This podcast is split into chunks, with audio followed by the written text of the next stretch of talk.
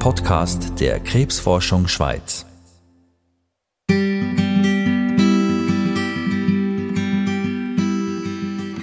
Ich glaube nicht, dass der Max wette, dass ich jetzt den ganzen Tag da hocke und brülle und traurig bin und depressiv werde.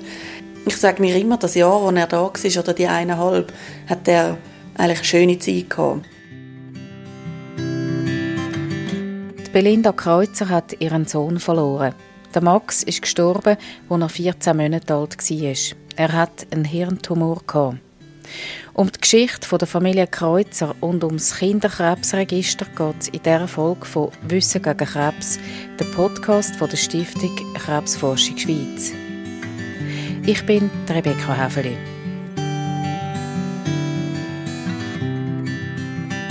Mit der Erkrankung von Max, dem Sohn von der Belinda Kreuzer, ist vieles in Bewegung gekommen. Es ist ein Fall, der bis heute nicht gelöst ist. Forscherinnen und Forscher versuchen herauszufinden, ob die Dimension von dem Krankheitsfall allenfalls grösser ist, als man bis jetzt meint. Bei diesen Recherchen helfen kann der Forschung das Nationale Kinderkrebsregister. Dort drin werden seit den 70er Jahren Daten über Krebserkrankungen bei Kindern gesammelt. Einer, der mit dem Register forscht, ist der Ben Speicher. Er untersucht mit seiner Gruppe an der Universität Bern die Ursachen von Krebs bei Kindern mit Unterstützung von der Stiftung Krebsforschung Schweiz. Mich fasziniert vor allem, dass man mit so einem Datensatz schweizweit auf nationaler Ebene kann, kann forschen und versuchen, Risikofaktoren von Krebs auszufinden bei Kindern.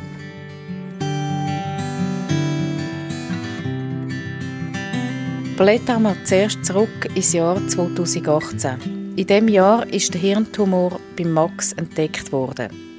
Er ist mal zum Zeitpunkt der Diagnose neun Monate alt. Die Familie ist zu Flach im Zürcher Wieland diehei. Die Mutter Belinda Kreuzer, wo im Dorf ein Coiffeurgeschäft führt, erzählt. Wir sind dort mal äh, im Wallis in der Skiferie gewesen. Wo wir heimgekommen sind, hat es plötzlich ähm, Anfang Februar angefangen, dass er erbrochen hat in der Nacht. Und er ist überhaupt nicht äh, ein Kötzlichkind Ich bin dann auch gerade zum Doktor und dann hat man vermutet einfach äh, einen verschleikten Magen-Darm-Infekt irgendwie so und hat dann auf das behandelt. Dann ist es ihm aber wirklich immer schlechter gegangen, hat dann nicht mehr trinken bleich geworden. Und irgendwann, ich bin dann nochmal zum Doktor und dann hat die Ärztin auch gesagt, man hat auch immer Blut genommen, hat nichts gesehen. Und irgendwann hat sie dann gesagt, wenn sie mit innerhalb von zwei, drei Tagen nicht besser geht, schickt sie uns weiter ins Spital auf Winti. Und dort ist dann schon das erste Mal das Wort Hirntumor gefallen. Und dann bin ich natürlich schon das Mal geschockt gewesen. Und sie hat dann aber gesagt, sie glaube nicht, aber eben, dass man das einfach abklärt. Und dann hat der daheim ähm, einen epileptischen Anfall gemacht.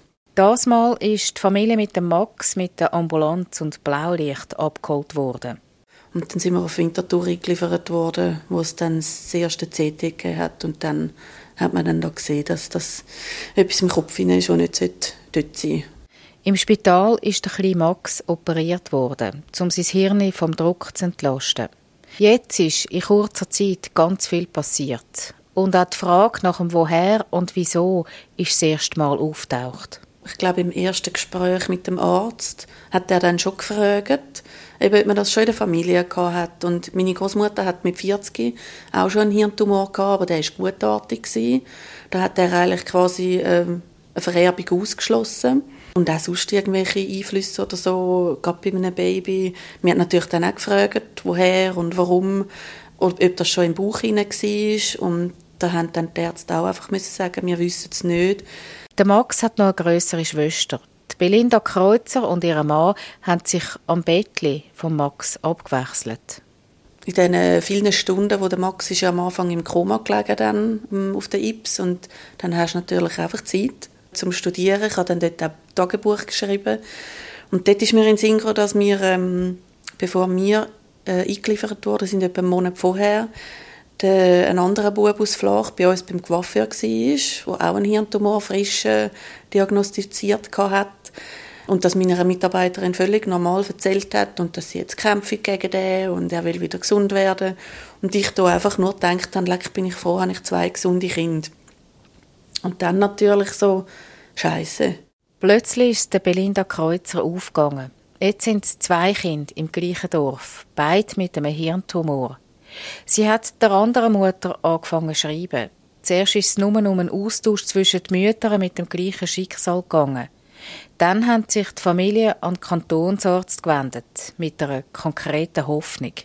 Ja, natürlich schon, dass man dann, wenn man so Fälle sieht, äh, eben da hat es jetzt mehr das und dort hat es mehr das, dass man dem auf den Grund geht, woher kommt denn das? Und dann, wenn man etwas herausfindet, natürlich auch Massnahmen dagegen ergreift, ja.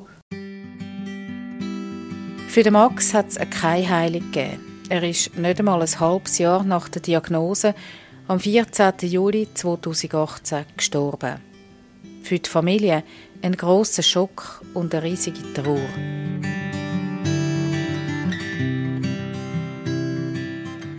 Und jetzt kommt der Ben Speicher vom Institut für Sozial- und Präventivmedizin von der Uni Bern ins Spiel. Er forscht, wie erwähnt, mit Daten aus dem Kinderkrebsregister. Also das ist ein besonders interessanter Fall. Wir haben explorativ, sagen wir dem, also dass wir, dass wir einfach schauen, wie, wie sind die Krebsfälle verteilt, wo erkranken Kinder. Und auch, auch in der Zeit, also gibt es Trends oder gibt es Raum und Zeit häufig, also dass in einem bestimmten Ort zu einer gewissen Zeit einfach eine Häufigkeit gegeben. Und vergleichen, also im Vergleich zum Landesmittel, wie hoch ist das Risiko in verschiedenen Regionen? Im Zürcher Wieland und im Berner Seeland haben die Forscher ein Signal gesehen. Eine statistische Auffälligkeit über die Jahre. Die Tatsache hat alle überrascht. Und es hat Vermutungen über die Ursache der statistischen Signal gegeben. In Fokus geraten sind allfällige Umwelteinflüsse, die Krebs auslösen Weil wir mit einer, mit einer systematischen Studie tatsächlich ein Signal gesehen haben. Ich jetzt das nicht äh, abtun, als dass das nur ein Zufall wäre. Ich glaube nach wie vor, das könnte wirklich real sein, dass dort wirklich ähm, ein Umwelteinfluss wäre, der das, wo das hat ausgelöst also teilweise. Aber was das genau ist, ist natürlich schwierig zu untersuchen, wenn man nur diesen Ort anschaut. In Verdacht gekommen sind Pestizide aus der Landwirtschaft als Ursache. Es hat geheißen, es könnte sein, dass Pflanzenschutzmittel ins Trinkwasser gelangt sind.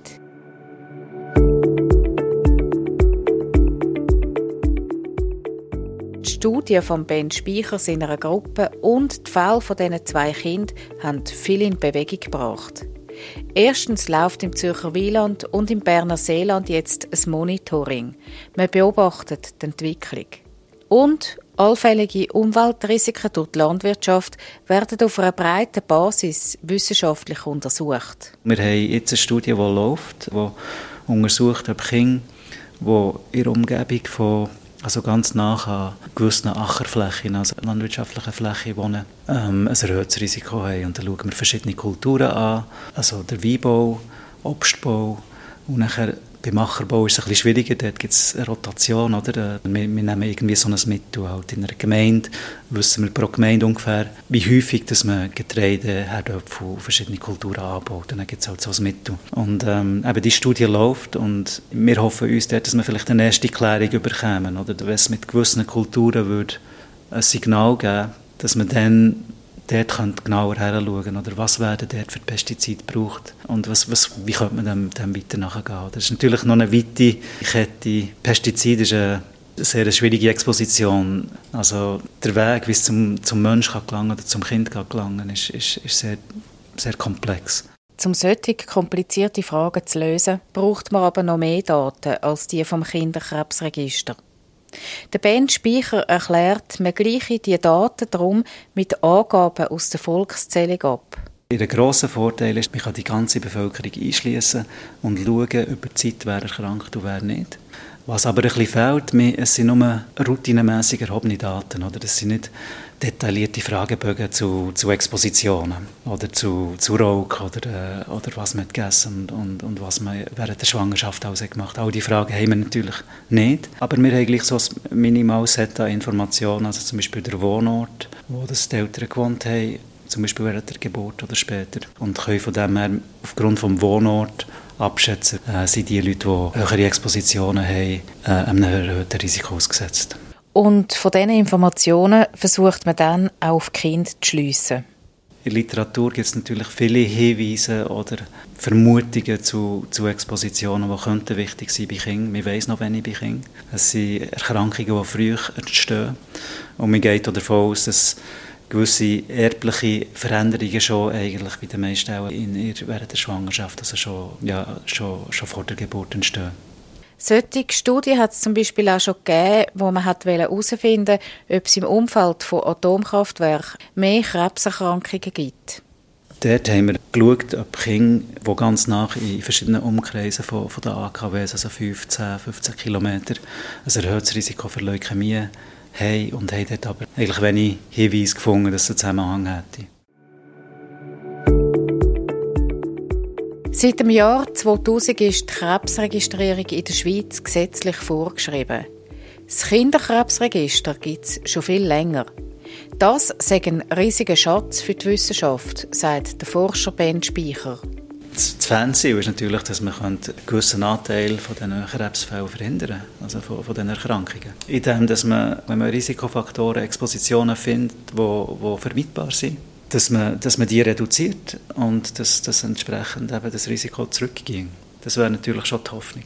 Also was wir, was wir sicher schon machen, ist, dass wir gewisse Schadstoffe, die wir kennen bei Erwachsenen, dass wir die reduzieren und dass wir die Kinder natürlich auch versuchen, nicht, auszusetzen. Und weil die Kinder sind in der Regel sensibler.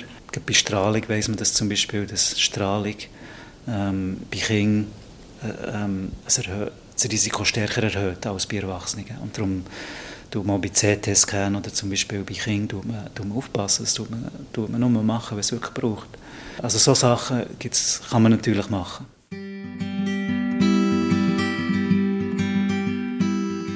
Belinda Kreuzer sagt, sie suche nicht nach Schuldigen. Was auch immer Forschungsergebnisse sein werden, ihr Kind kommt sie nicht zurück über.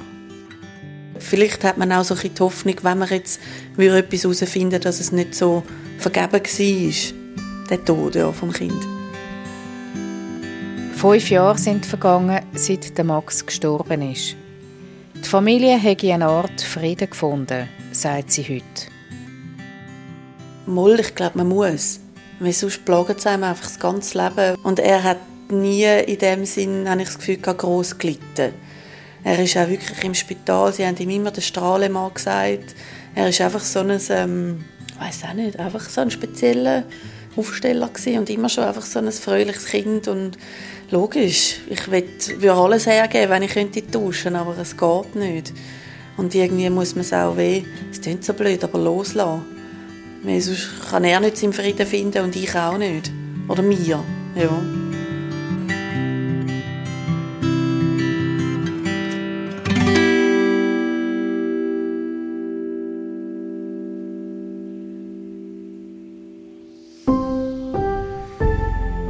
Podcast der Krebsforschung Schweiz.